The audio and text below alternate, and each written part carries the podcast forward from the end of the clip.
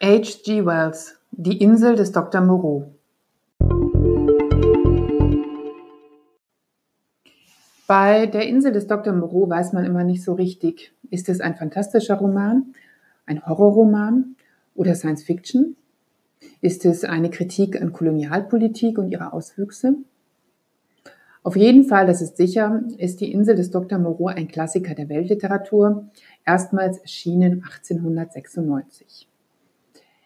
Das Buch ist faszinierend in seiner Grausamkeit des skrupellosen Arztes, der durch Vivisektion aus Tieren Menschen machen will. Erzählt wird das Ganze von einem, der es mit eigenen Augen gesehen hat oder auch vielleicht nicht und dem man nicht glauben wollte. Erzählt wird die Geschichte von Edward Pendrick, dem einzigen Überlebenden eines Schiffbruch erleidenden Schiffes, der Lady Vane. Gerettet wird er von dem Schoner Ipikakawanya, auf dem sich der Arzt Montgomery aufhält. Das Schiff transportiert unter dem Kommando eines ziemlich aggressiven und betrunkenen Kapitäns mehrere Tiere, darunter auch ein Puma und ein Lama. Auf einer einsamen Insel gehen der Arzt und die Tiere von Bord. Und da sich keiner um Edward Pendrick kümmert, landete dieser beinahe wieder ausgesetzt auf See.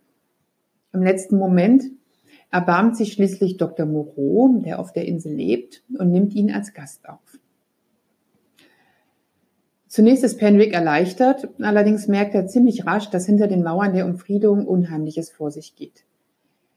Er hört Schreie unmenschlichen Ausmaßes und ähm, in einem Schreckensmoment stößt er dann schließlich auch auf das Geheimnis des Dr. Moreau. Entsetzt ist Edwig Penrick und er flieht in das Innere der Insel. Hier lauern allerdings noch mehr Gefahren, denn das Eiland ist bevölkert von merkwürdigen Kreaturen, die halb Mensch, halb Tier sind und mal mehr und mal weniger aggressiv. Dr. Moreau hm, scheint diese Kreaturen durch Grausamkeit und Autorität im Griff zu haben.